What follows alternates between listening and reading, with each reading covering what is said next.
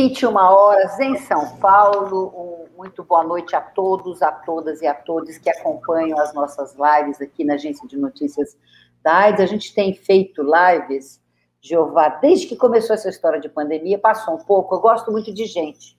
Eu gosto de gente, gosto de encontrar com gente, gosto de conversar com gente. Eu gosto de gente. Sou igual você. Eu sei que você também gosta de gente. Então, falei, não é possível a gente ficar sem falar com as pessoas, sem encontrar com as pessoas. Então, nós criamos essa história das lives, né? Aí, Jeová, seu microfone está desligado, você liga aí para a gente isso.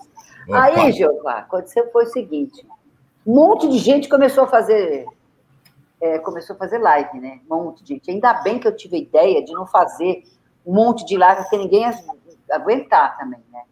Então, a gente faz uma live por semana, uh, e a última live, grande live que nós fizemos, foi quando a gente realizou o camarote virtual solidário, que a Dindriburg e eu ficamos no ar durante sete horas apresentando, é, sete longas horas. Não, mas não fomos só nós duas falando, não. Tivemos evento, tivemos entrevistas, tivemos shows. Nosso camarote sempre aconteceu de maneira presencial, primeiro lá no Condomínio Conjunto Nacional e depois no Parque Maricó. Veio a pandemia, o negócio complicou para todo mundo, então, a gente resolveu fazer, como, como a, a parada este ano, o tema foi HIV e tal, a gente falou, não, vamos fazer o camarote. Fizemos o camarote virtual, primeira vez. Então, pegamos todo, todo o material do camarote que realizamos nessas sete horas e retransmitimos para quem não tinha assistido, não tinha acompanhado. Aí o Joãozinho estava até com saudades da gente falar ao vivo e não sei o quê, mas a gente foi apresentando aí uma série de lives. Apresentamos uh, o camarote. Depois do camarote, nós apresentamos mais duas outras lives que eu havia gravado, uma com o pessoal do Sesc Ideias e a outra recentemente uh, com os meninos que fizeram Som das Décadas, né? Sesc Ideias a gente conversou com a Jaque, a gente conversou com o Gabriel Comicioli, enfim, então, ou seja, as lives que a gente tem apresentado até então, desde o nosso camarote, que foi em junho, até a semana passada foram lives gravadas. E aí, hoje nós estamos voltando a conversar ao vivo aqui. E óbvio que no, no Júlio Amarelo, única pessoa que eu falei que eu deveria conversar, que eu deveria trazer para contar um pouco mais da sua história, para contar um pouco mais da sua trajetória, para falar um pouco mais de si mesmo, enfim, para mandar o seu recado, é essa figuraça que vocês vão conhecer um pouquinho mais, que chama-se Jeová Fragoso. Ele já coleciona mais de duas décadas na luta contra as hepatites e, particularmente, a hepatite C. Não é por acaso. Em 94, uh, eh, o Jeová recebeu o diagnóstico positivo para o vírus de hepatite C. É isso? Deixa eu me organizar melhor aqui, peraí. Para o vírus de hepatite C.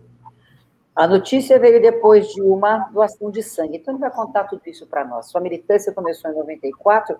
Que mês que foi, Jeová? Então, eu descobri, na verdade, em julho de 1994, né? Como você falou, após uma doação de sangue. Mas fiquei na inércia até 99, tá? Ixi. Não, então, você tá, eu estou vendo aqui os paralelos, né? Em 94, julho. Então, em dezembro de 93, eu comecei a nossa militância com HIV começou em 93, né, quando na primeira internação do meu irmão. E aí 94 foi tudo, né? E aí até que ele veio, que ele apareceu em novembro.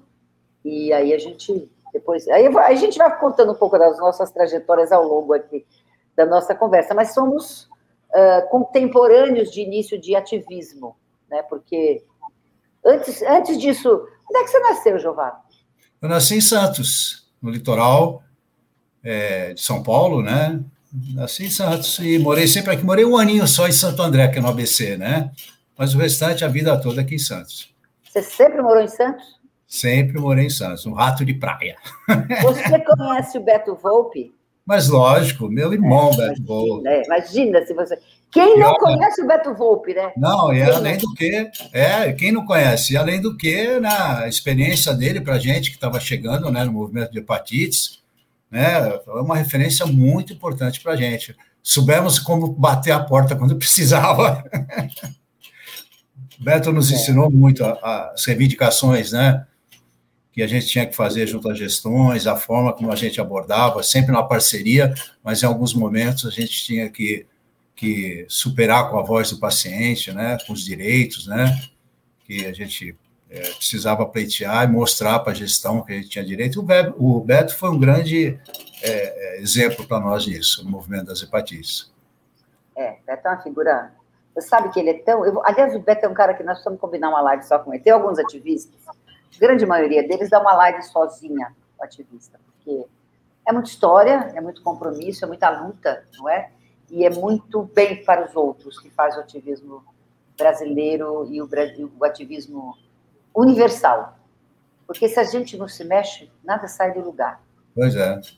E aí a gente vai aprendendo aos poucos que a gente tem que se mexer. Né? Porque se a gente não se mexe, Ó, tem o Beto Volpe aí em Santos, deixa eu ver quem mais tem. Imagina, Fábio Mesquita. Oh, sim. Santo. Amanhã temos o orgulho de ele estar numa live do Grupo Esperança. Ah, é? é? Ah, você tem feito live também? Oi? Você tem feito a gente live tem feito algumas, é, por causa, principalmente por causa do Júlio Amarelo, né? A gente Sim. tem feito alguma, algumas lives também. Precisa, é, né? Claro, é. precisa marcar, precisa conversar. E o Fábio vai estar numa live com vocês vai estar com a gente. Estamos acertando o horário, porque eu acho que a gente vai ter que fazer essa live é, gravada, porque parece que ele consegue entrar às 3h40 da manhã. Ah, ele já foi embora, então. Eu não, sei, ele, é, ele não, não, tá, tá lá em Amar, lá, tá lá naquela. Ele já voltou. Eu tive com ele, eu jantei com ele com a Fabi há um tempo atrás, são dois queridos, estou devendo uma resposta. Eu vi, eu vi, um artigo da, da Fabi aí, né? É, está no ar, tá, foi logo depois do seu nós, eu, é, é, logo, logo que eles vieram, eu fui lá fazer uma visita ao Fábio, jantei com eles e... É um ícone, né? Não tem como... É. Não, é, o Santos tem gente boa, viu?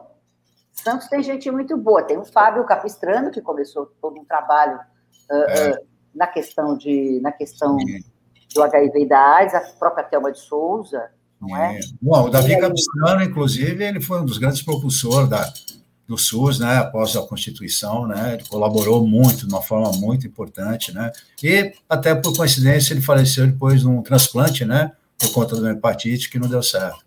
Davi Capistrano, grande nome. Tivemos o Arthur Quioro também, que foi o ministro aí no lançamento dos DAAs, né, de segunda roda dos medicamentos top aí, estava na gestão do, do Arthur. Outro santista também, o Marcelo Naveira, que agora está na, no Médicos Sem Fronteiras, né, Teve tem gente boa aí da saúde, hein? É, não, temos, temos a família Covas, né? O governador Mário Covas, que também é aí da região. Renata, que é amiga nossa, mãe do, do ex-prefeito Bruno, o prefeito que foi parceiro da gente, parceiro da luta contra a AIDS. Isso a gente.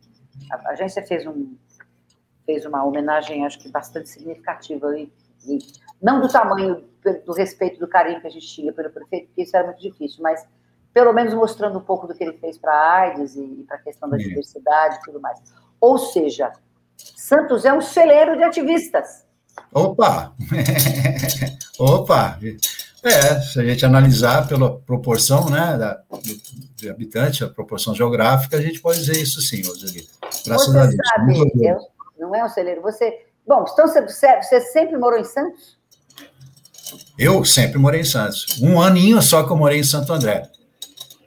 Fora Como isso. É fora isso, fico bom. Também não é ruim morar em Santos. Uhum. Não é. Vive-se bem, não é? É, ela tem, ela tem algumas vantagens. Inclusive, a gente pode destacar, você fala, né, a gente fala em ativismo tal, a gente pode destacar uma, uma peculiaridade na questão de você mobilizar. Né? Santos é uma cidade vertical, né? então você tem muitos edifícios, mas o distanciamento ele se torna curto para você pegar, ter seus pares, né? Pô, vamos lá fazer uma passeata numa avenida, vamos ocupar o espaço público, onde a gente comemora muito a vitória do Santos, né, que faz tempo agora. Ah, Mas, você torce para o Santos.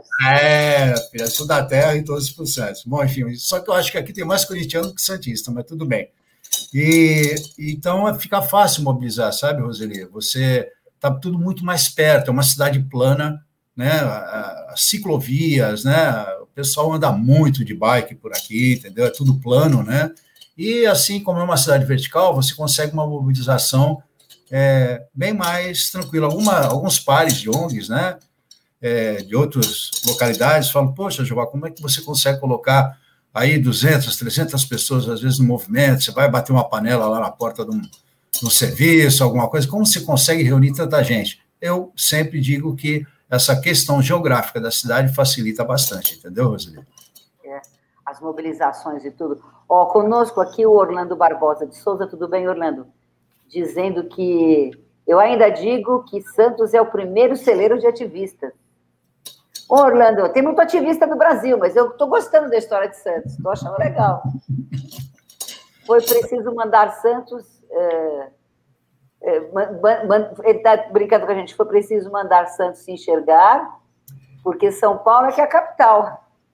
É, tem isso também. É. Tem isso bom, também. Bom, então você sempre viveu em Santos, teve uma vida boa, torce para o Santos, viu o Pelé jogar, ô Giovanni? Ô, oh, se vê, eu tô, já tomei a segunda dose da vacina, viu o Pelé jogar sim.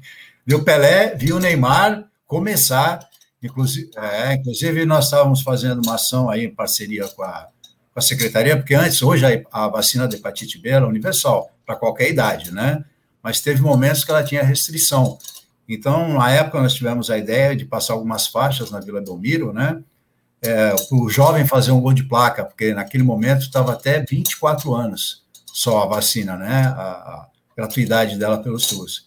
E foi quando eu conheci o Neymar, fizemos uma ação na Vila e ele acabando de sair lá da, da categoria de base, e foi um modelo para a gente aí, e realmente foi um modelo que acertou, né? Que logo depois ele virou essa, esse fenômeno aí no futebol, né? Joga bola, esses meninos jogam uma bola. Tinha um trio, todo mundo jogava bola bem. Mas o Santos também foi meio batizado, né? Você chegava lá e você era bom, e também o Santos, enfim. É incrível. Eles podem vir todos para palestra, vai ser ótimo. Os próximos, os próximos talentos que o Santos Futebol Clube tiver, venham para o meu time. E meu time está numa fase espetacular. Thalita Martins que o diga, tá certo? Estou esperando a Alice crescer um pouquinho mais para, aos poucos, ir convencendo a Alice democraticamente que um grande time é o Palmeiras. Mas eu acho o seguinte: o Santos nunca fez mal. O Santos é nunca fez mal para ninguém. Os Santos e Palmeiras nunca foram tão rivais, não. Não, não, a gente não tem problema, né? Com o é. Santista, tudo bem, mas agora lá já o pessoal do Corinthians, do São Paulo. É. Eu, eu tenho dois grandes amigos são paulinos, que agora eu atormento um pouco eles. Um é o Marco Antônio Sabino, que é jornalista também, como eu, fomos parceiros e contemporâneos na Rádio Dourado, e o Sabino é meu amigo de muitos anos. E o Sabino é é, é, é, é, São Paulino. E um outro grande amigo é o Salgado, que é diretor regional do Senac. Então, eu mandei uma camiseta para o Salgado bonita, assim, com o nome dele e tal, assim, mas cor-de-rosa. Aí, de, de, só para zoar, só para zoar, assim, porque, né, aquela coisa de que o pessoal, isso é uma bobagem, de quem gosta de futebol entende disso, mas não é, é bobagem. É, que nem o Palmeiras, fala que o Palmeiras não tem mundial, né? Nossa, é só isso que eu escuto. Ou então que a gente é porco, essas suas bobageiras aí. E aí mandei uma pro Salgado e tá faltando mandar uma pro, uh, uh, pro Sabino. Ó, oh, vou te contar uma história boa que eu fiz com essa história do Santos. Uma vez, tinha um corintiano lá no Conjunto Nacional, e ele me zoava muito. Era um dos meninos que eram, eram, eram, ficavam lá na portaria e me zoava. Claro que todo mundo sabe que eu sou palmeirense, e o Palmeiras ganhava, era uma cena. O Palmeiras perdia, era outra cena. Eu sempre. Ele já começava a me atormentar, eu parando com o carro no estacionamento, já começava a zoação. Então tá bom. Aí o, o Corinthians perdeu para o Santos, não sei se foi o Brasileirão, que não é difícil. O Corinthians está numa fase. Não, não, mas enfim, perdeu para o Santos, eu não lembro qual circunstância que foi uma sacanagem, assim, então. Aí eu comprei um pouco de peixe, enrolei, uma coisa com sardinha, e tinha os peixes, comprei peixe, e mandei pro cara, tá? Ele não desembrulhou, era folga dele, não, passou, passaram-se dois dias ou três, Thalita, acho que nem sabe dessa história. Peixe é terrível. E aí, e meu, com aquele cheiro na portaria, aí resolveram abrir, né? Era um peixe. Por quê? Porque o peixe tinha ganhado os é. gambás. Ainda bem que não foi que você imagina, porque arrumar um gambá para essa história ia ser mais difícil, mas um peixinho. Ia ser mais difícil. É, um peixinho, né? Mas, enfim, então, com todo essa, esse histórico é, de pessoas que têm aí é, um trabalho de ativismo, era difícil. É difícil quando a vida dá um toque e a gente não responde, não é, Giovanni? É, é verdade. É muito difícil. E, para é mim, né? É, para mim, sim, eu acho que todo o ativismo, né, normalmente começa no umbigo da gente, né, na questão pessoal, ou, né, familiar, pessoas mais próximas, né, que a gente vê a dificuldade e começa a se questionar, né, o que está acontecendo, o que está acontecendo, e comigo não foi diferente, né. Eu descobri numa doação de sangue, né, que eu tinha hepatite C. Então, veja bem, você para doar sangue parte do pressuposto, você está bem, né? Claro. Você vai doar sangue, eu estava dentro de uma quadra de futebol de salão. Você jogava futebol? Ah, eu brincava, né? A gente ia mais para tomar uma cervejinha depois, né? É. Futebol mesmo era mais a farra, né? Mas tinha esse costume, né? Eu trabalhava de turno na refinaria e a gente tinha um dia lá, sexta-feira de manhã, né? Então a gente saía do turno e ia direto para a quadra, né? Do, do, clube lá da, da Petrobras. E aí o colega pediu para doar sangue, né? Eu era sual positivo e sempre doei, pelo menos duas vezes no mínimo por ano eu doava. Aí foi fazer a doação, né? E tudo bem. Aí passou um tempo, foi para a mãe dele. Aí passou uma semana tal, ela estava melhorzinha, eu tinha muita estima por, por eles, por essa família. Eu fui lá visitar e a mãe já estava bem, se recuperou bem. Aí me falaram, ah, Giová, você doou sangue para ela, tem uma carteirinha para você pegar ali no banco de sangue, né? Aí eu falei, ah, tranquilo. Aí fui pegar a carteirinha. Aí era uma salinha, Roseli, de um metro por um metro onde pegava o resultado. Um livrão, capa preta, assim, grandão, uma senhora numa mesinha atrás dessa mesinha, só com aquele livro lá, uma canetinha. Aí, pois não, eu falei, ah, vim pegar minha carteirinha, ah, tá, dá sua identidade. Deu RG para ela, ela procurou na listagem, aí ela parou, aí ficou olhando assim para o meu rosto, né? ela estava em pé, ela sentada, ela pegou, bateu o livro e falou assim, dessa forma mesmo, olha, você não tem carteirinha não porque deu um problema no teu sangue. Eu falei, como assim? Ah, não pode ter sido, não foi aproveitado o seu sangue. Eu falei, tá, mas por quê, né? Não, não tem aí o, o motivo? Aí ela, não, você tem que passar pelo hematologista. Hum. Eu falei, tá bom, onde é que eu vou passar nele? Isso eram 11 horas. Eu ia trabalhar, é, o ônibus da, da, refinaria, né, a condição lá da, da empresa, me pegava meio-dia e dez. Eu já fui antes no hospital para visitar a pessoa, né, a mãe desse meu amigo, e dali já embora para o trabalho. Né? Volta, volta, um pouquinho para mim, volta um pouquinho para mim. Você, você, trabalhou da, você trabalhou na Petrobras, é isso? Trabalhei na Petrobras, trabalhava lá, me aposentei lá. O que, que você fazia da Petrobras? Ah, eu fiz várias situações. Eu entrei na segurança, né? Eu era muito jovem e você era uma porta de entrada, né? Depois fui passando por alguns setores, mas de início, aí já está aquela veia do ativismo, né? Acho que já estava despontando. Eu me interessei muito, estava fazendo faculdade, é, tinha um professor de sociologia, eu adorava, comecei lá a de mais-valia, Marx e tal, acabei entrando na diretoria do sindicato. e fiz duas pesquisas, né? Fui diretor do sindicato por duas sindicato, gestões. Sindicato dos? Trabalhadores da Petrobras né, um sindicato muito forte na época, na época da ditadura, né, então foi uma época pesada, mas eu aceitei, jovem, eu aceitei bastante esse desafio, né, então eu chegava até em casa, naquela época do AI-5, né, e eu lembro que eu chegava, minha esposa com a, com a nenê no colo, né, falando bem, eu estava tentando falar com a mãe no telefone e ficava blum, blum, blum, um barulho que eu até parei de falar. Falei, então você faça bem, porque provavelmente está grampeado o telefone. E aí vai várias situações, né? E também eu tive um outro episódio, né? A gente está fugindo um pouco do Júlio Amarelo, mas eu acho não, que. Não, é... não, nós estamos falando de vida. Vamos embora, conta aí, conta então, aí. E aí, quando acabou minha imunidade sindical, em 90, porque você tem um ano de imunidade quando você sai da diretoria, né? Eu fiquei duas gestões, né? Fiquei quase sete anos, e depois eu não me interessei em continuar, né? Falei, não, alguma situação, né? é, inserção muito partidária, tal, da época, que não, enfim, né? Eu falei, não, vou dar um descanso e ver como é que fica, vou sair um pouquinho do sindicato, porque você trabalha muito pelo sindicato, sabe? Você, é, o ativismo é, te consome com prazer, muito prazer. O sindicato, às vezes, nem tanto, porque você, é, você fica indignado com muitas situações, né? E, de repente, eu falei, não, vou dar uma descansada, pelo menos nessa gestão mas não deu outra, né? Passou um ano e um dia eu fui demitido.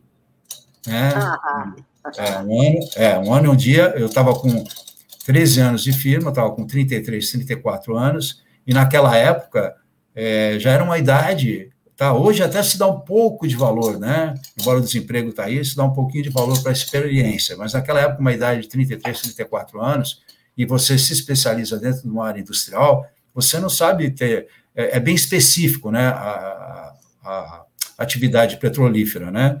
Então, e você fica queimado também.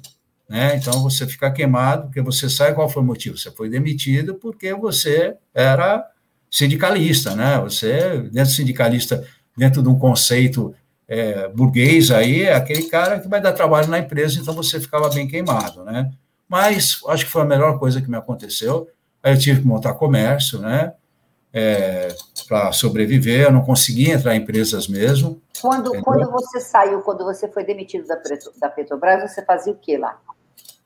na, na, na, Petrobras. É, qual era? Você começou como segurança, foi crescendo. Comecei mas... segurança, trabalhei, trabalhei administrativamente, trabalhei em microfilmagem, em vários setores. Só não trabalhei na, na, na área de operação, né? na área mesmo é, industrial, embora trabalhava de turno, eu não trabalhava na operação. Eu nunca me identifiquei, né? Com, mas eu estava exposto a, a produtos hepatotóxicos, né? Isso aí deve ter causado um pouquinho não foi um nexo causal, né, porque eu tive uma cirrose, sou transplantado, né, da evolução da hepatite C.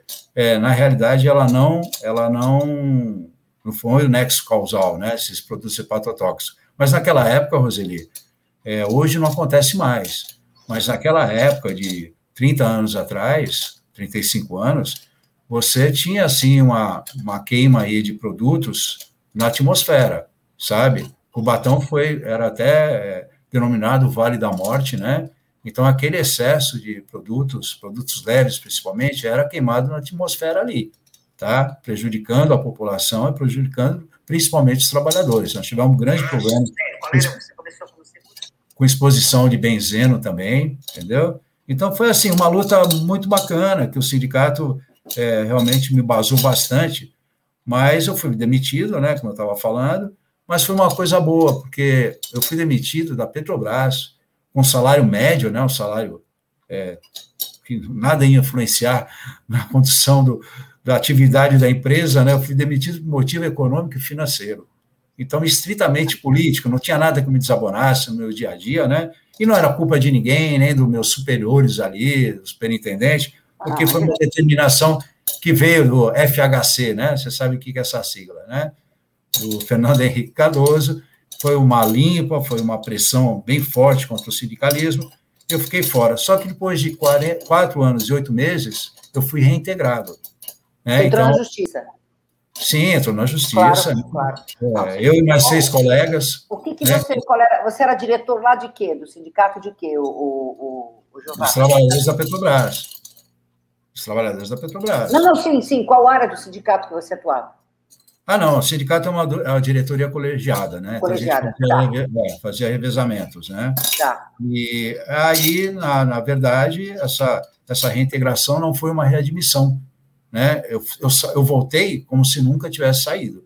Né? Quando eu fui demitido, eu e mais seis colegas, nós fomos demitidos, pagaram a quitação, a gente era CLT, né? Claro. Recebendo de garantia, tal, tudo bem. E ficamos queimados, né? Todos nós, tá? Arrumar um emprego era difícil, tanto é que eu tive que partir para o comércio. Bom, mas quando comércio, nós Comércio de quê, Jeová? Comércio de quê? Ah, eu estava naquela, no ápice, começou o restaurante por quilo, né? Então, eu já tenho dono, eu nasci, meu, meu coelhinho, meu pai tinha hotel, né? E teve muito, muitos anos hotel aqui em Santos, e eu, meu coelhinho, minha mãe fala que meu chiqueirinho, né, do bebê, aquilo, onde você põe o bebê lá para ele ficar brincando ali, era um panelão. então, eu já tenho essa, essa aptidão em casa, não tem jeito. Minha esposa, Jeová, ah, tá uma delícia, ela sempre fala que tá muito bom, mesmo que não esteja, porque sabe que é o piloto fogão. Entendeu? Os, seus pais, os seus pais tinham comércio e tal, mas os seus pais tinham alguma veia uh, uh, de militância, de ativismo, ou isso veio de você mesmo? Não, acho que isso veio de mim mesmo, porque, na verdade, meus pais sempre, o comércio prende muito a gente, né? Ainda mais do ramo alimentício, de hospedagem, né? Eles, realmente, eles trabalhavam 24 horas por dia.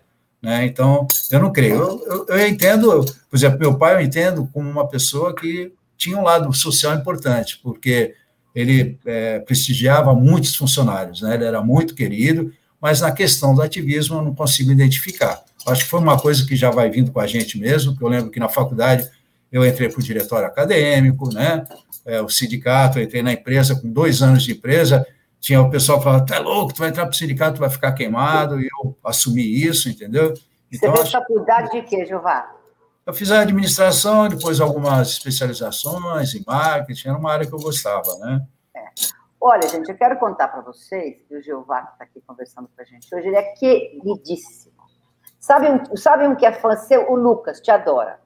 Porque a gente que está sempre pedalando atrás de projetos, atrás da sustentabilidade do projeto em si, a agência fez 18 anos esse ano, eu nem sempre tinha contato direto com as pessoas que a gente entrevistava Sim. no dia a dia. Sim. Mas quando, óbvio que quando a gente começou a falar mais de hepatites, porque era importante falar também de hepatites, né? Claro que a nossa fonte era o Jeová, né? E o Lucas, Lucas Bonando, é, que é grande parceiro nosso também, outro dia ele fez uma live conosco, jornalista, tudo. O Lucas sempre falou muito bem do Jeová, a Thalita também gosta muito bem do, muito do Jeová, e aí, Jeová e eu já nos, nos anos por aí e tal, mas nós tivemos um momento muito interessante, gente. Já já eu vou voltar a contar a história de Jeová, mas tivemos um momento muito interessante. Eu pedi autorização para ela, mas ela não está online, então eu não posso falar com a empresa por uma questão de elegância, né? De, de segurança, de, de, de é, é, omitir fontes tal, não, de não precisar divulgar fontes. Mas nós estivemos numa reunião uma vez com uma empresa grande aí, é, e tivemos uma reunião com o diretor global de compliance. Que esse diretor global de compliance era uma farma é, queria saber como é que era um pouco o ativismo brasileiro, não é? Queria conhecer e tal. Aí fomos convidados, Jová e eu. E foi um momento muito interessante, porque eu falei, eu não sabia que ele ia, né? E nem ele sabia que eu iria. Fui lá falar da agência, do meu trabalho, e que a gente faz e tal. E foi muito legal, porque aí nós, nós olhamos um para a cara do outro e falamos, bom, né, eu vim aqui falar o que eu faço, tá certo? Isso a gente fala do que a gente faz em qualquer lugar do mundo. Dane-se. É verdade, é verdade. Certo? Quer dizer, ninguém está nem aí. E foi muito bom, porque aí a gente se aproximou mais, e, né? Porque pareceu até que nós tínhamos combinado uma conversa, e não. E não, a gente começou a conversar, e foi até legal, porque também foi em inglês, então. É, é... Ah, pode, pode entregar, pode entregar que eu levei intérprete, tá? Pode não, eu, não, eu não estou falando, não levou nada. Eu não, não sei se ele levou se levou, mas enfim. De qualquer forma, a gente foi, nós fomos é, é, é, ultrapassando várias barreiras, inclusive do preconceito nosso de, de, de estar dentro de uma multinacional falando o que a gente pensa, porque é, é assim sim. que tem que ser. Sim. sim. Né? Quem faz diferente está errado. Tá certo? Então, e foi ótimo quando eu encontrei o Jeová, porque eu não sei se você percebeu, mas você me deu força. Eu acho que talvez eu tenha te dado também. Mas pelo, pelo, pelo tanto que a gente te respeita, pelo tanto que a gente sabe da sua história e tudo mais, quando eu vi que era o Jeová, eu falei, ufa, que bom, é o Jeová. É, que legal. Então é, foi, uma empatia, é, foi, uma empatia, instantânea, né? É, foi muito legal, porque aí fizemos ali uma conversa e falamos o que a gente pensa, falamos o que faltava, o que precisava acontecer de mais interessante no Brasil em relação ao assunto que nos une, que é a hepatite, e que, e que também é questão do, do HIV, e AIDS e tudo bem, mas enfim, então é assim. Aí, é, Jeová, Jeová bom, o Jeová já era ativista, aí o Jeová adoece. Hora que o Jeová adoece, ele fala: opa, e agora? Né? E agora? E você estava lá na salinha, vamos voltar para a salinha de 10 um metro quadrado, cúbico lá, pequena. Sim, sim. E você recebe o diagnóstico. Que eu tinha a hepatite C, o anticorpos, né? O jargão que eu não conhecia, né? A gente não, não tinha expertise na saúde, mas falaram que eu tinha um anticorpos e meu sangue podia ser aproveitado, eu tinha que falar com o hematologista. Bom, eu fiquei ali, né? Eu liguei para a empresa, falei, olha, vou me atrasar ou não vou hoje, né? Porque é duro, a gente quando trabalha em turno, revezamento, o colega tem que ficar no teu lugar lá e às vezes, né, é meio desagradável, mas ele falou, não, Jeová, fica tranquilo, eu seguro aqui para você, sem problema nenhum. E eu fiquei esperando, porque esse hematologista só chegava às 13 horas. Isso era, não era 11 horas ainda quando eu tive essa notícia. Bom, quando eu cheguei nele, ele falou que era um tipo de hepatite, né? Porque a sigla era HCV. A gente estava aí num momento é, complicado de medicamentos para HIV. Eu pensei até que era, sou sincero, eu pensei que era uma variante, entendeu? Do HIV, mas tranquilo. Fiquei lá, vamos esperar o que o hematologista fala. Ele disse que era hepatite, né? E que eu devia procurar um gastro, um infecto, que seria a especialidade que eu tinha que procurar, tal, aí tudo bem. E foi o que eu fiz. Né? Depois de uma semana, eu estou passando na consulta, é, marquei um gastro, né? E esse gastro pegou e falou assim: olha, deixou aqui, me examinou, viu se meus olhos estavam amarelos, né? Que a gente sabe hoje chama icterícia, né? Não estava, só estava urinando escuro, né? Eu falei: não, não, tô tranquilo. Você está sentindo alguma coisa? Eu falei: absolutamente nada. Ele falou: então, ó, fica tranquilo, você teve contato aí com, com esse vírus hepatite C, mas segue tua vida normal, não tem problema nenhum. Tá? Não me falou se transmitia, se não transmitia, não falou nada. E eu, com aquela é, é, notícia desse médico, esse diagnóstico, que não é nada e tranquilo, meu corpo reagiu, né, o sistema imunológico reagiu e tudo bem, caramba, que você sai do médico, tudo que você quer escutar, né, vamos seguir a vida. E normalmente eu esqueci totalmente da, da hepatite e fui vivendo. Passaram-se cinco anos, Roseli, eu senti algumas dores abdominais, e o que, que acontece? Eu foi o período que eu já tinha voltado, eu mantive meu comércio, né? Então trocava, trabalhava muito é, no período noturno para manter o comércio durante o dia, né? E muita gente que trabalha em turno tem gastrite, é uma coisa comum, sabe? Porque você não tem uma, um horário é, de repouso, né? Constante, você muda muito, a tua alimentação também sofre, né? Variedade claro. enorme.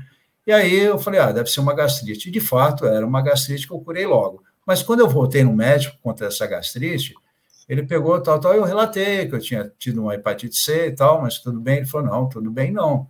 A coisa não é bem assim. A coisa não é bem assim, não. Você, mas você fez algum tratamento? Mesmo que quisesse fazer também, não teria. Mas você fez algum tratamento, alguma coisa? Não. Então nós temos que fazer uma investigação. E me prescreveu um exame é, confirmatório, que ele falou para mim, ele me explicou que o que eu fiz no banco de sangue eram anticorpos, que eles não poderiam aproveitar mesmo, poderia estar transmitindo para outra pessoa, né, o meu sangue, então que eu teria que fazer o exame tal de PCR, né, uma sigla lá, PCR, que é de biologia molecular. Eu falei, ah, tá bom. Eu entrei na Petrobras com 20 anos, né, nunca paguei nada, tive o privilégio, né, que de ter esse plano, né? E tenho ainda hoje, já não é como era, mas é um plano bom ainda. Bom, eu morava em frente ao laboratório, né? Que eu sempre fiz todos os exames lá, eu e minha esposa, minha filha. E fui lá com a carteirinha e com esse pedido médico. Aí falaram: não, não, não faz. Eu falei: pô, mas é Petrobras, sabe? Aí você falou: plano top. Não, claro.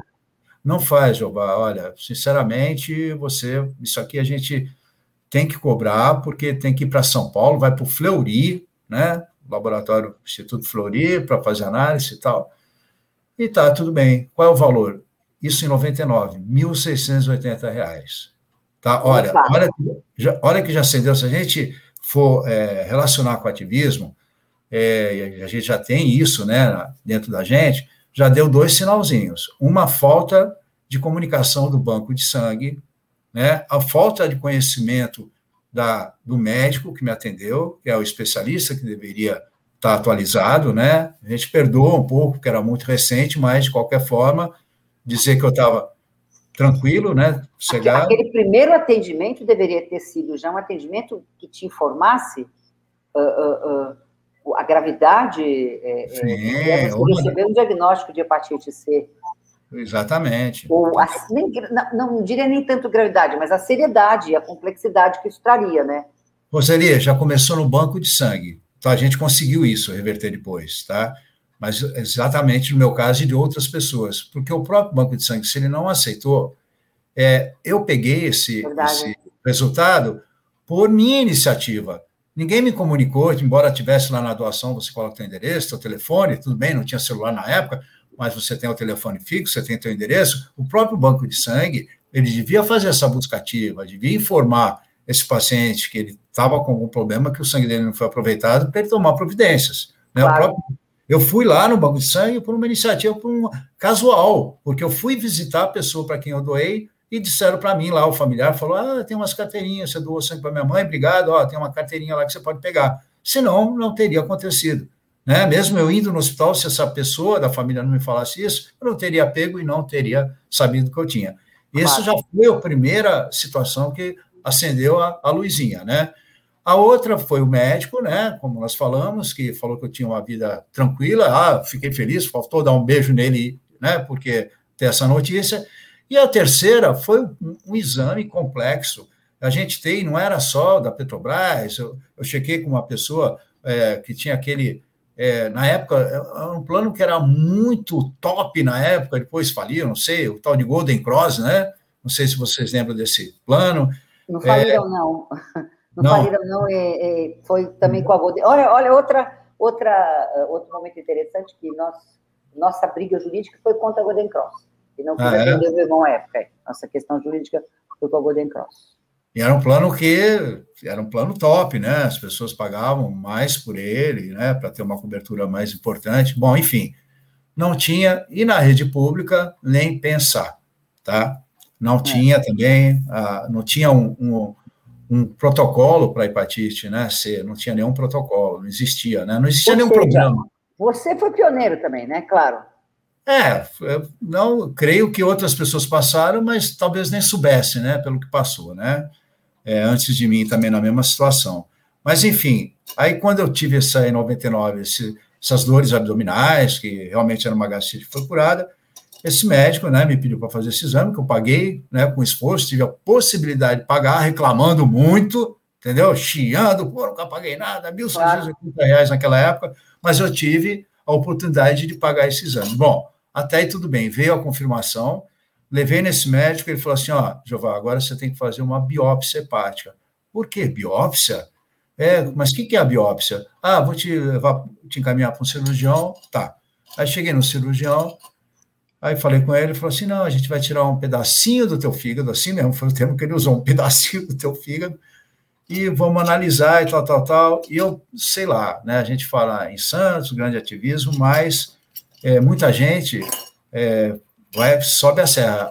O, o atendimento é imigrante, sabe? Entendeu? A gente tem excelentes médicos aqui, mas é, realmente existe uma deficiência. Bom, enfim, eu fui fazer a, a biópsia, não fiz em Santos, eu fui fazer no HC, no Hospital das Clínicas, né? Tive uma referência importante de lá, fiz essa biópsia, tinha que ter uma retaguarda hospitalar, né?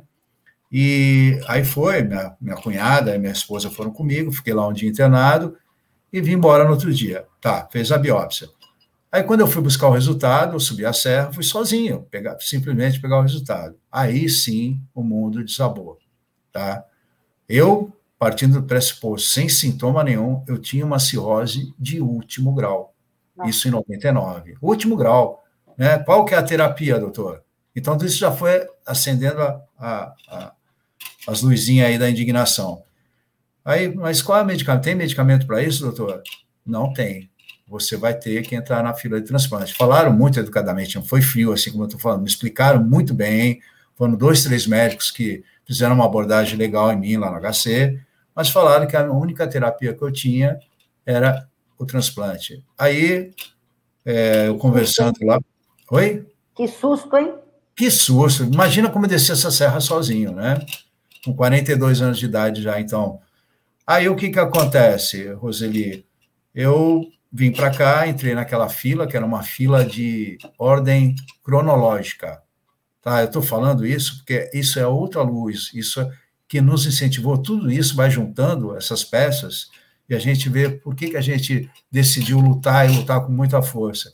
Que, que era a lista cronológica? Por exemplo, se a Roseli tivesse na minha frente, mas eu tivesse pior que a Roseli, não era eu que ia receber o órgão, a gente fosse a mesma compatibilidade, se chegasse um órgão, iria para a Roseli, mesmo ela estando bem, numa situação bem mais favorável do que a minha, entendeu? Então, essa era a hora de cronológica que a gente teve que batalhar para mudar, hoje é por gravidade, tá? Ótimo, então, claro, claro. E dois terços morriam na fila, infelizmente, aí se junta a questão da conscientização da população sobre a doação, né? mas ainda continua esse número terrível de dois terços morrerem na fila por falta da, da conscientização da doação de órgãos, né, porque é só a família né, que pode permitir a doação. Eu sou agraciado e agradeço todo dia a família que disse sim, né, para mim estar aqui hoje falando com vocês. E então foi isso. Então acendeu essa luzinha.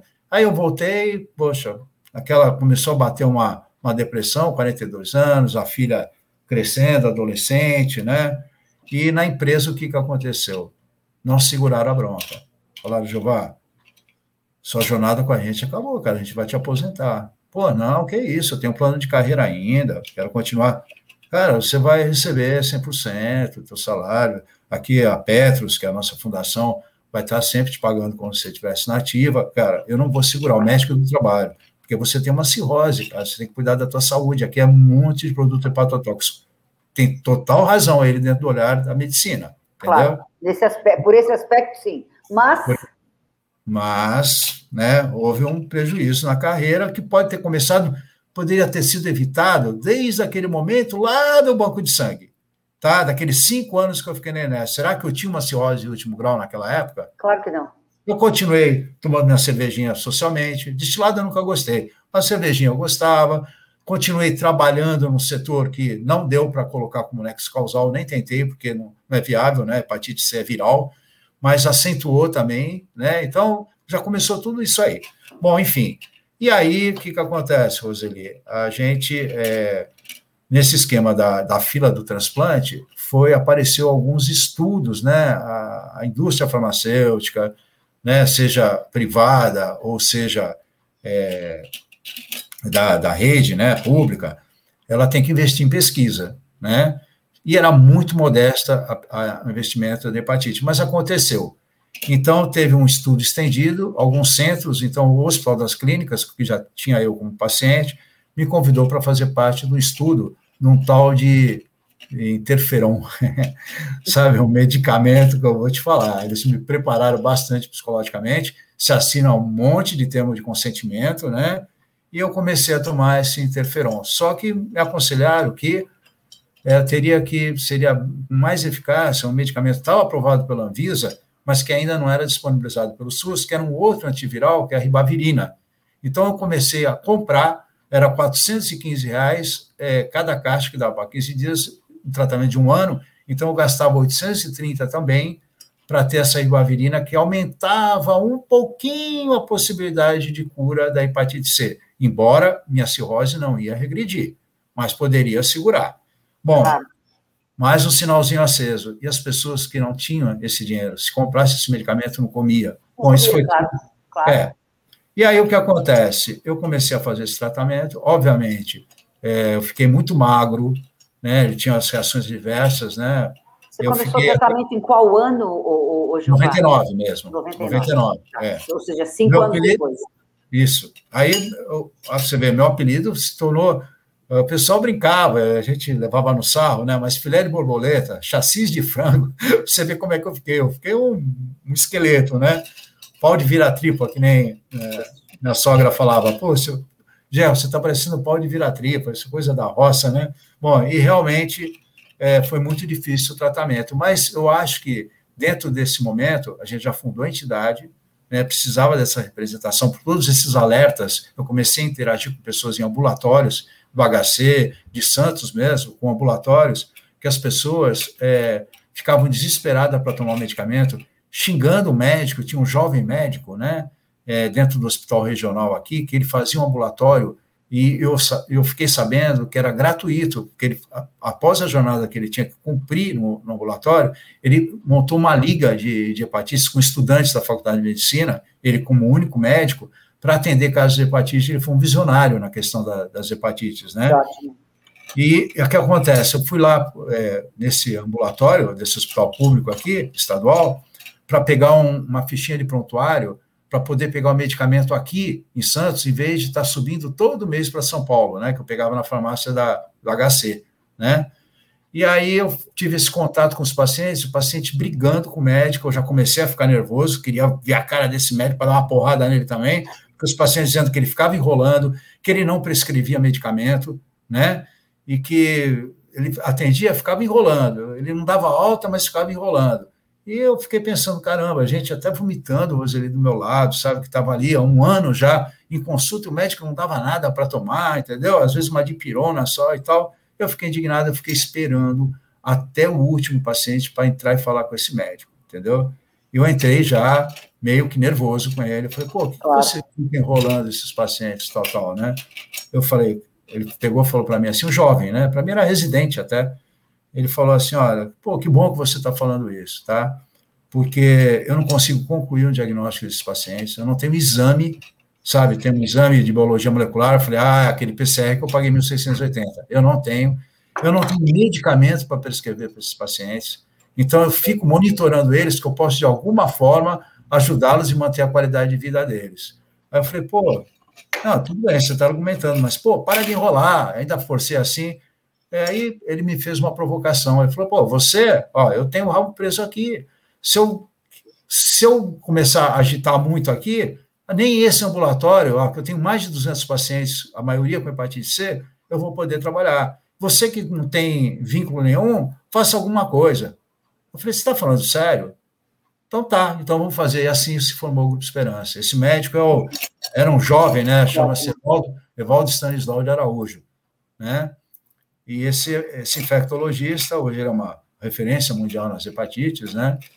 E esse cara topou aí a gente fundar a ONG, né? Era, era o que precisava, era o toque era o que, que precisava ter recebido para poder fundar o Grupo Esperança. E o, o, o Jeová está conversando conosco hoje, que amanhã é o Dia Mundial das Hepatites Virais, e as hepatites constituem um problema de saúde pública a nível mundial e são consideradas uma das maiores epidemias da atualidade. Segundo a Organização Mundial de Saúde, um em cada três pessoas já foi infectado por algum tipo de hepatite viral. E a maioria não sabe e corre o risco de evoluir para uma doença crônica, como o Jeová está contando para nós aqui, que foi a história dele.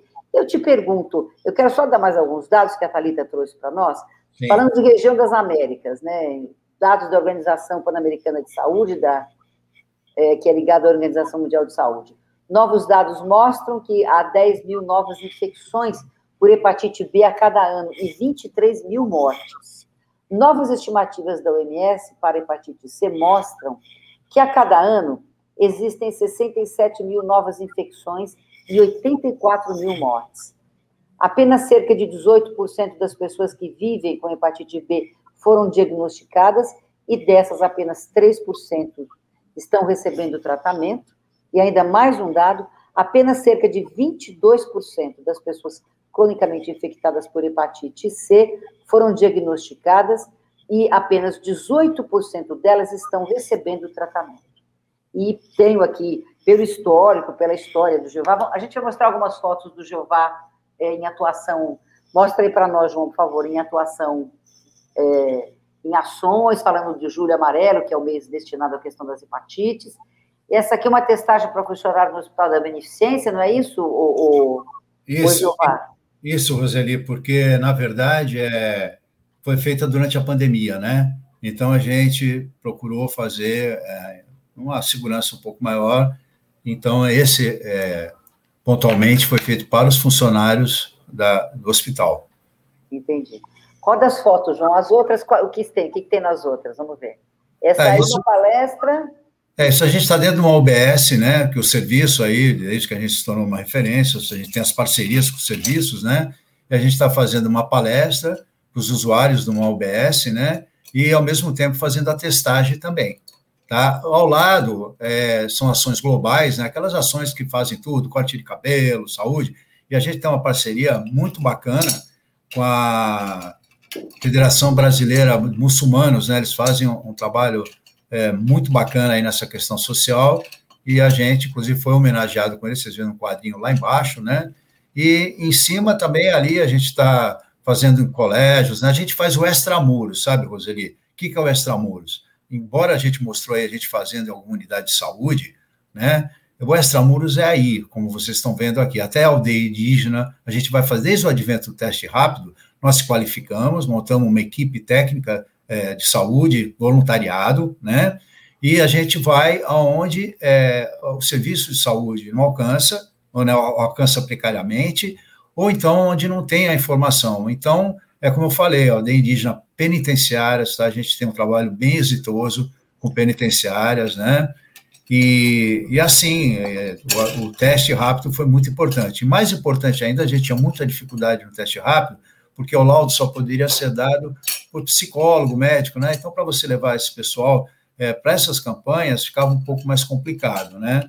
E a gente estava pensando até em apelar para Médicos Sem Fronteiras na época tal, mas aí nós conseguimos uma postulação junto com o COFEM, né, o Conselho é, Federal de, de, Enfermagem, depois eu tive em algumas audiências, algum, até alguns eventos, né, sentando lá na mesa, o Corém de São Paulo, e houve uma pactuação com o Ministério, onde o enfermeiro hoje ele pode fazer o laudo do teste rápido. É importante a gente dizer, Roseli, que o teste rápido para hepatite, né, é, para hepatite C principalmente, ele é um teste de triagem, tá? Ele tem que ser confirmado com aquela biologia molecular que a gente citou no começo. Diferente do HIV, que já é um teste diagnóstico, né? Sim, então, sim. é bem mais, é, vamos dizer assim, simples, mas não menos importante, né? Porque a. Aqui é, tem outra sequência de fotos também. Testar de hepatite C no ambulatório de especialidades médicas lá em Santos, né? Isso. Ou seja, você foi percebendo que também, do mesmo jeito que hepatite C caminha, que você tinha que caminhar, não é isso?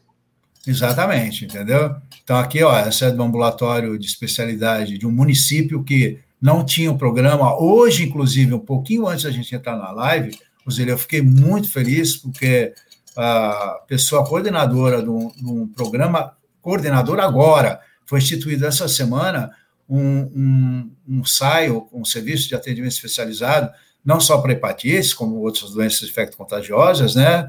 É, sífilis, HIV, tudo foi estabelecido na cidade de Peruíbe, né? Tá. Que é no litoral sul, e ela toda feliz, já convidando a gente para estar lá participando, fazendo algumas campanhas, e foi após essa campanha que nós fizemos, que vocês estão vendo na foto, era o município de Peruíbe. Fizemos uma testagem, encontramos muitos pacientes de hepatite C, naquela forma que não sabem, né?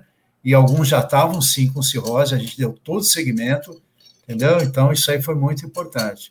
Ô, ô Gilval, o que, que acontece? Vai rodando as fotos para nós, João, por favor. O que, que acontece que ainda existe é, é, é, esse susto que você tomou há um tempo atrás? Você está dizendo para nós que as pessoas continuam uh, tendo falta de informação, digamos assim, em relação à questão da hepatite, como você teve há tanto tempo atrás. O que, que acontece que falta ainda? É, eu não sei se é disponibilização ou disponibilidade de informações, mas falta chegar às pessoas essa questão toda. Olha, melhorou muito. Roseli, eu acho que dentro dessa estatística que a Thalita te passou, que você leu para nós aí, é, da América, né, das Américas, ou América do Sul, não lembro agora se foi América do Sul, a Latina, esses dados. América Latina. Mas, é, mas o Brasil ele é um grande protagonista da eliminação da hepatite C, viu? Tá? As coisas se alinharam de uma forma importante, uma, uma pressão muito legal da, das sociedades médicas. O que aconteceu? Quer dizer, ó, nós estamos. A sua história começou em 94, 93, como a nossa, né? E aquilo lá deu nisso aí, nessa série de ações que você tem feito no Grupo Esperança, que faz um trabalho fantástico. Quantas pessoas são do Grupo Esperança? Ah, hoje, no nosso cadastro, né, mais de 4 mil, mas a gente tem, interage assim, nós temos um corpo de voluntários é, fixo, né, de 32 pessoas, que a gente pode contar é, direto, mas tem, é, e se contar a internet, então, aí a gente nem consegue mensurar quantas pessoas interagem com a gente, entendeu? É muita gente. Quem te ajuda, o, o, o, Jeová? Quem te ajuda? Ajuda em que sentido? A trabalhar, fazer as coisas, articular. Sim, então, a gente tem. Eu quero falar primeiro da estrutura, é, da nossa estrutura, né? Eu tenho, talvez por essa gestão, pela simpatia que eu tive com, com o pessoal do sindicato, né, na gestão que nós fizemos, é, a gente, eu falo até para algumas ONGs que, infelizmente, algumas até que têm que fechar as portas, né, por condições financeiras, óbvio, você tem internet, você tem luz, você tem aluguel, né? Então eu tenho toda a estrutura disponibilizada, isso eu falo com humildade e com muito orgulho também, que é a estrutura fornecida pelo Sindipetro, né? Pelo, pelo Sindicato dos Trabalhadores da Petrobras, que já passaram nesses 21 anos que a gente está lá dentro, já passaram várias diretorias, né? E a gente é um, uma joia lá, como eles falam, né? Então, nós estamos lá, nós temos toda a estrutura deles, né? Então, essa estrutura é, envolve é, PABX, né? embora a gente tenha uma linha própria, estacionamento, cafezinho, a nossa colaboradora da limpeza, é, o nosso é, teatro, entendeu? Nós fizemos vários eventos lá, nós temos um teatro de 515 é, lugares, né?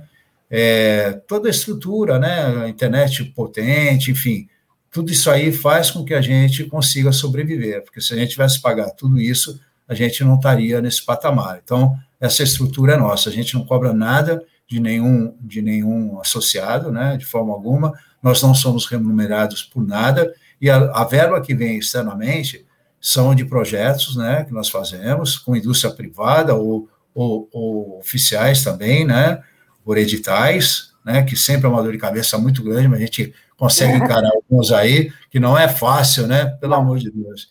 Tá? Nós fizemos o primeiro encontro nacional é, de ONGs, né, tivemos essa ideia em 2002, é, passamos chapéu aqui no comércio, tudo criamos. Depois foi implementado o programa e nós fizemos o décimo por edital, porque, olha, uma coisa que eu gostaria de dizer, né, principalmente o pessoal da, das OSCs, aí, das organizações de sociedade civil que estão é, aqui com a gente, eu queria dizer o seguinte, é, foi muito importante que a gente tivesse esse trabalho de passar para edital, porque quando a gente fez o primeiro encontro nacional de ONGs, reunimos 10 ONGs só, cinco delas já tratavam da evolução da hepatite B e C, que era a questão de transplante, né?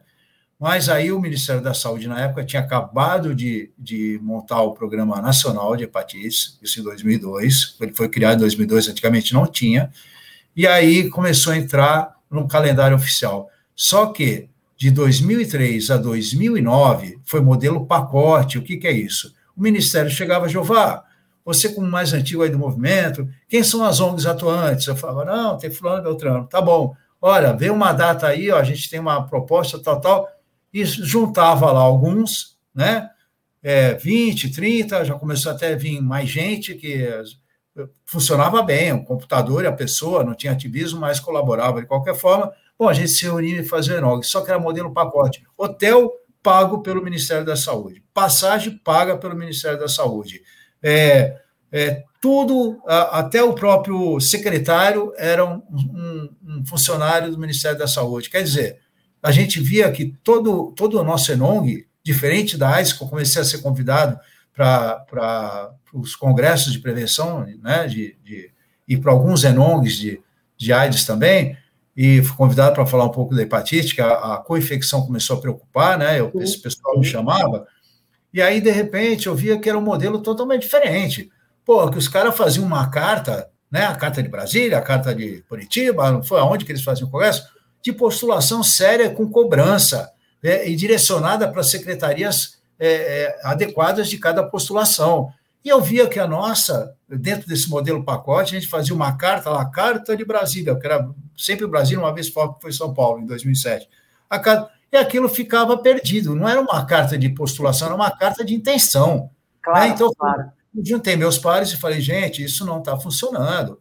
Nós temos que ter um modelo da AIS, a gente tem que aproveitar é, os exemplos que mostram que dão resultados. Aí tal, tal, batemos, batemos, tá bom, então tá aí o desafio. Vocês vão fazer no modelo edital. Ninguém tinha expertise para fazer, que nem o pessoal da TB, eu conheci lá o Brasília, que trabalha com TB, né? conheci o Rodrigo Pinheiro, da, do Fórum de AIDS. Fórum. É, esse pessoal Não. já acostumado. Mas, ó, Jeová, todo mundo foi aprendendo a fazer as coisas na raça, viu? Sim, eu entendo. E essas coisas que a gente aprendeu de ativismo, de advocacy em comunicação, de... nós fomos aprendendo fazendo.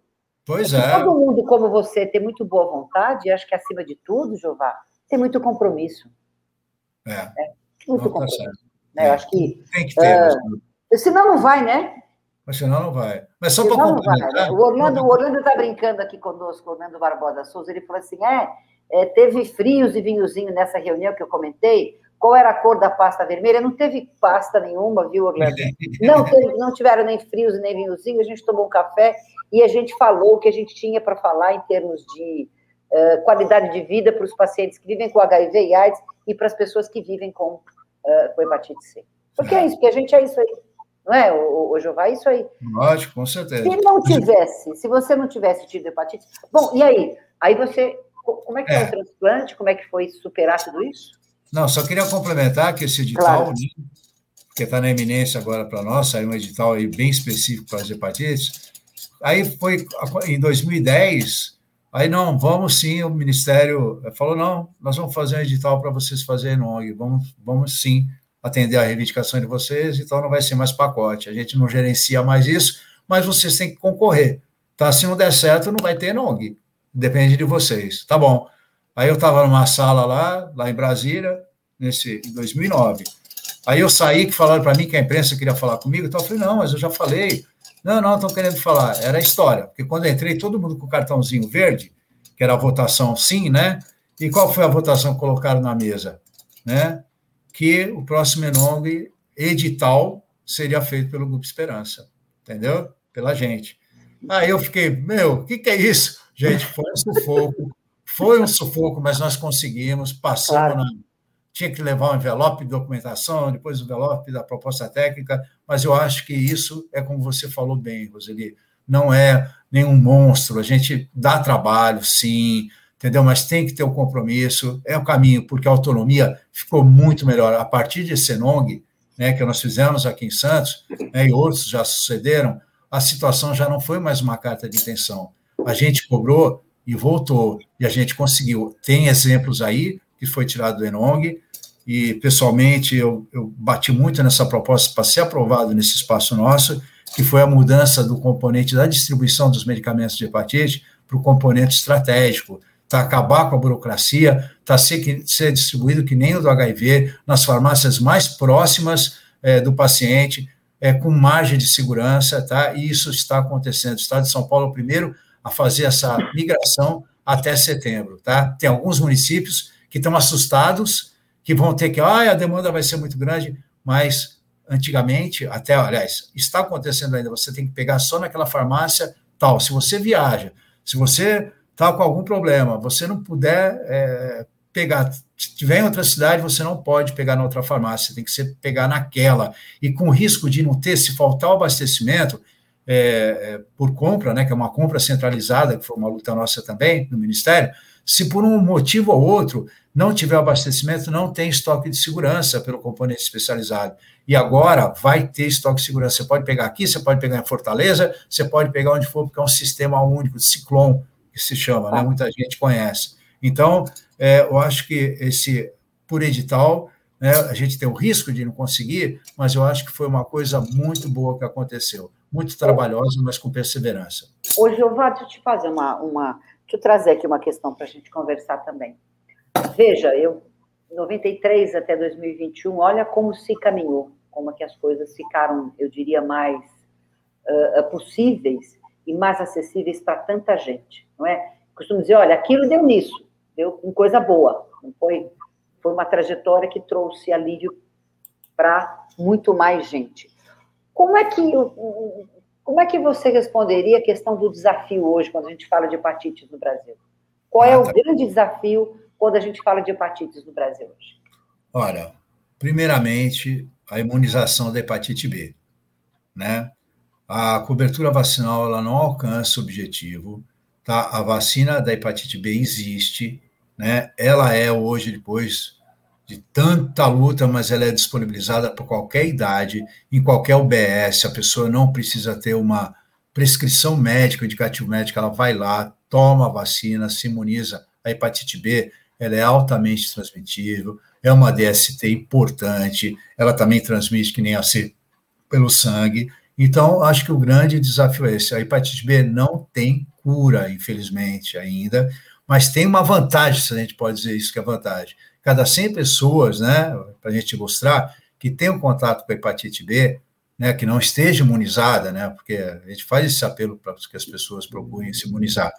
Ela, de cada 100 pessoas, 90, o organismo cria o anticorpos. Tá? Vai ser que nem eu lá em 94, não vai poder doar sangue mas não vai ter nenhum dano hepático, tá? E 10% sim vão ter que fazer o tratamento para o resto da vida. É perigosa? É também. Pode levar cirrose, pode levar ao câncer, pode levar ao óbito, e acontece, tá? Mas tem a vacina, tá? Isso é muito importante que as pessoas. Então, acho que dentro desse panorama do Brasil, que está disponível, né? O Butantan aí desenvolveu a vacina é, 100% aí, já que para o mundo todo, né? É, reconhecida exporta. Então, acho que o brasileiro todo deve tomar a vacina, principalmente o jovem, né? Que está iniciando também, mas todo mundo, tá? Mas o jovem que está iniciando aí sua atividade sexual, principalmente, né? Tem, tome essa vacina, ela existe, né? E gratuita. E para hepatite C, eu acho que o Brasil é o grande protagonista. Ele tem medicamento incorporado pelo SUS, a compra é centralizada pelo Ministério, o Estado só tem que se preocupar com a, com a logística, né? A mesma coisa o município. Vamos ter aí esse upgrade aí na, na dispensação do medicamento, que vai ser agora pelo Ciclone, vai ser na farmácia mais próxima, com segurança. Perfeito. É um grande protagonista da eliminação porque a, a prevalência da hepatite C no Brasil está bem mais baixa, porque diferente de outros locais, a gente não tem mais é, o costume, né, é, do usuário de drogas injetáveis, né? Então, as drogas injetáveis não são tão importantes mais, lógico, as, as, as aspiráveis, o compartilhamento de canudinho, né, uma mucosa nasal é muito sensível, né, sangra fácil, mas a gente está bem tranquilo é, nessa questão da prevalência. Agora, tem um inquérito matemático que disse de 500 a 700 mil pessoas no Brasil, não digo brasileiro, porque o SUS atende todos que tiveram no território brasileiro, né? Ela está, é, essas pessoas estão com a hepatite C e não sabem que estão. Então, tem que testar, tem que testar. E a situação é essa: é testar, tratar e curar. Roseli, a nossa, nossas cartilhas, nossos folders, até 2015, era assim: hepatite C, conhecendo para prevenir, tratar e conviver. Hoje é conhecendo para é, prevenir, tratar e curar. É mais de 95% de chance de cura. É um comprimidinho que está aí é disponibilizado é, por 12 semanas, sem reação adversa nenhuma. Então, eu acho que a hepatite C, o Brasil está num protagonismo muito importante dentro da meta-eliminação. Lógico que a pandemia atrapalhou bastante, né? É, só que, assim, eu, eu, eu penso que é muito importante, porque principalmente essa característica sintomática dela, aí tá, aí tem um desafio. Então, nós já falamos, hepatite B é vacina, hepatite C é testar, né? Testou... Testar, tratar, testar, testar, tratar e curar. Exatamente. Então, esse é o panorama. Temos, temos gargalo? Não temos mais não temos aquele problema do exame que eu paguei em 1680, não tem problema de medicamento, né? Pelo menos atualmente esperamos que continue assim e vamos ter a farmácia distribuindo o tratamento bem pertinho do paciente. Então, tranquilo. Agora, não podemos esquecer que é uma característica assintomática. E você, se não fizer isso, quando você tem os sintomas, você já pode estar com um grave grande hepático. Agora, eu quero fazer pegar um hiato que de 2015, quando saiu as novas drogas que realmente curam, porque antigamente, mais de uma década, eram antivirais que usavam o teu organismo, interferon ribavirina no caso, para combater a doença. Então, você usava todo o seu sistema imunológico, por isso tantas reações adversas, e a eficácia, embora a indústria fale que era 50%, na vida real não passava de 30%, tá? De, de chance de cura. Então, com o advento de 2015 desses tratamentos que não usam o teu organismo, tá? eles fazem uma ação direta na, na célula do vírus e, e, faz tipo uma vasectomia, ele não se replica mais, aí cura. O que, que acontece? De 2015 a 2018, Roseli, o que, que acontece? Por questão de farmacoeconomia, são medicamentos de alto custo, são, mas o que, que acontece? O paciente, para ter acesso a esse tratamento, né, ele tinha que seja ter, apresentar um grau elevado pré-cirrótico que a gente chama de fibrose 3, ou cirrótico, que a gente chama de fibrose F4. Ou ser um F2, que ela vai do 0 ao, ao 4, um F2 há mais de 3 anos. Ou seja, o paciente, para ter é, direito a esse tratamento, ele tinha que já estar tá, é, com a forma evolutiva esta, é, estabelecida no seu organismo. Ou então, ele tinha que piorar. Ah, o cara estava. Eu, eu escutei, às vezes, o paciente falar assim: ah, vou tomar tudo hoje, vou ver, quem sabe meu fígado arrebenta para mim poder curar a hepatite C. Um absurdo, né? Então a gente conseguiu mostrar, com muita luta, que era muito melhor você é, tratar para lá na frente, tratar agora, gastar agora, do que na frente gastar com internação, com perda claro. laborativa, laborativa, enfim.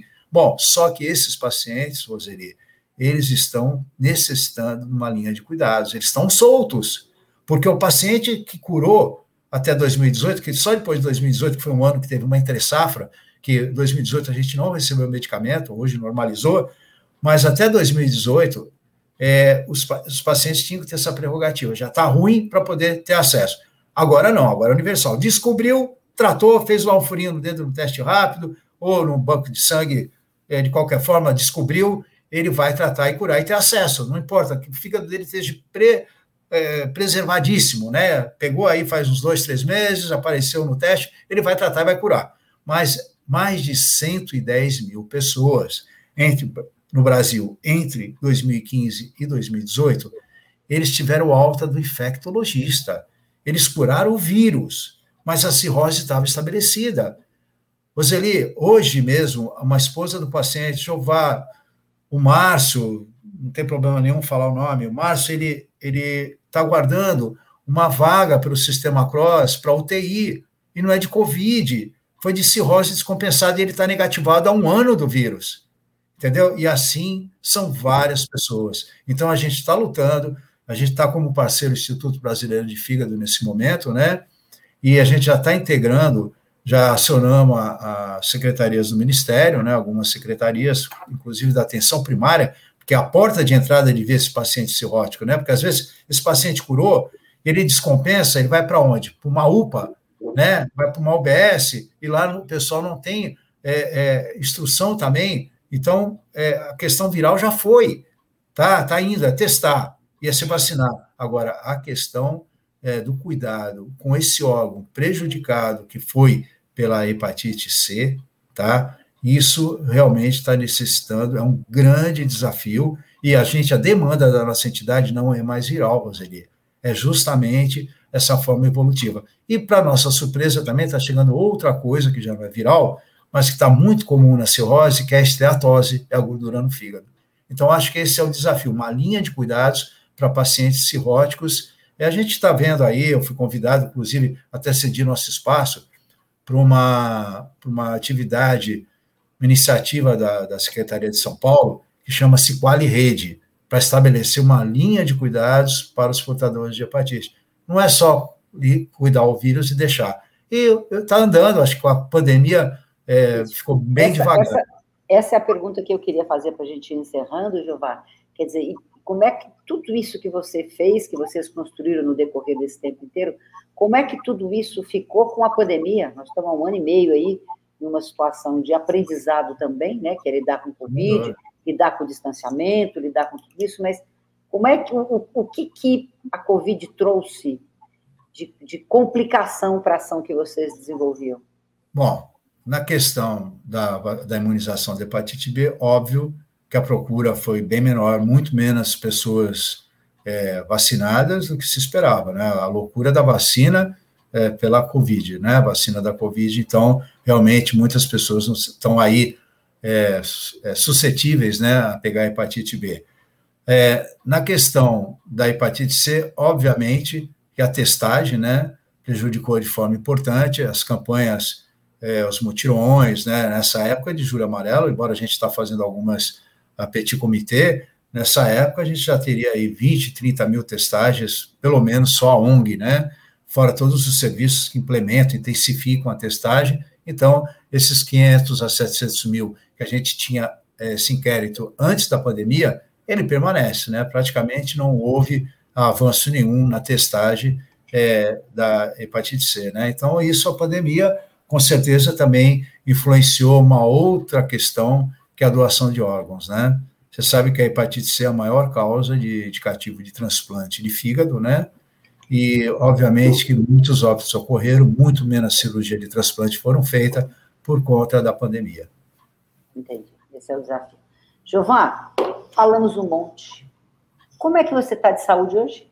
Está bem? Tudo bem? Gente, eu estou muito bem. Eu tomo um comprimidinho, na verdade são dois e dois, que é imunossupressor, né? Porque sempre o nosso organismo acha que tem alguma coisinha aqui diferente. Eu tenho um órgão, o maior órgão aqui dentro, a maior glândula, né, que é o fígado, mas estou muito bem de saúde e só tenho que agradecer sempre, né, a todos, a Deus, a família que disse sim, e todo esse estímulo que eu tenho na minha vida, porque até com os medicamentos, que eu fiz vários experimentos com aqueles medicamentos que não curavam e dava muita reação adversa, mas sempre foram muito amenizados por ter pessoas, é, Roseli, do nosso lado, com a mesma determinação, e ter pessoas que têm o foco, como você é uma delas, você falou no Luca Sborano, é, que nos entrevistou, a Talita também, no comecinho, olha, estão bastante tempo com vocês, né?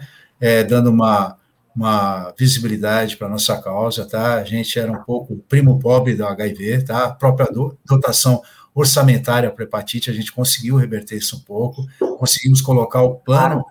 Trabalho, programa, né, Jová? Trabalho. trabalho. O programa de hepatites era um programa muito modesto, aí quando a gente conseguiu juntar com, com o programa de AIDS, já se tornou o departamento, né, que atende todas essas patologias. Então, é, é isso, Roseli, eu acho que, que só tenho que agradecer aí, tá, você também, tá, uma batalhadora, e um potencial muito grande a sua, é, a sua atividade, né? A agência AIDS tem uma penetração muito importante. Todo momento que a gente teve essa oportunidade, ou de uma reportagem, uma matéria, ou de escrever um artigo, né? A você, repercussão... já está, você já está no ar novamente. Talita já colocou você no ar novamente, que amanhã é o dia das hepatites, e o Jeová volta para o ar, como ele fez um artigo para a gente falando isso, falando das hepatites, está lá o Jeová no ar. O, o, o Aldemiro está perguntando se o portador de, das hepatites virais e de HIV pode fumar e abusar do álcool. Ô, ô, é o seguinte, cada um na sua consciência, né? Verdade. Cada um na sua consciência. Eu não sou eu, eu, eu, eu falo por mim, o Jeová fala por ele. Quer dizer, acho é que a gente, saúde é importante a gente ir cuidando. Aí, quanto mais consciência a gente tem, né, mais a gente fica esperto, né, Jeová? Sem dúvida. Ó, muito gente... prazer em te receber, muito obrigada pelo seu trabalho, muito obrigada pelo seu tempo, muito obrigada pela sua dedicação e muito obrigada por você fazer tanta diferença no bem para a vida Ai, de tanta gente. Foi um prazer te receber, viu? Muito Saúde. obrigado. Saúde para nós. Obrigado, obrigado aí o, o João que está nos apoiando aí também, tá? Um abração na Thalita, no Lucas e toda a equipe aí da, da Agência Vocês também são fantásticos. Muito obrigado. Muito obrigada. Saúde para todos nós. Boa noite, querido. Foi um prazer. Hum. Obrigada. Bom dia amanhã, hein? Amanhã é um dia de muito trabalho para o Jeová, mas nós vamos estar aqui cobrindo tudo. Obrigada, Jeová. Grande beijo. Beijo. Tchau, tchau.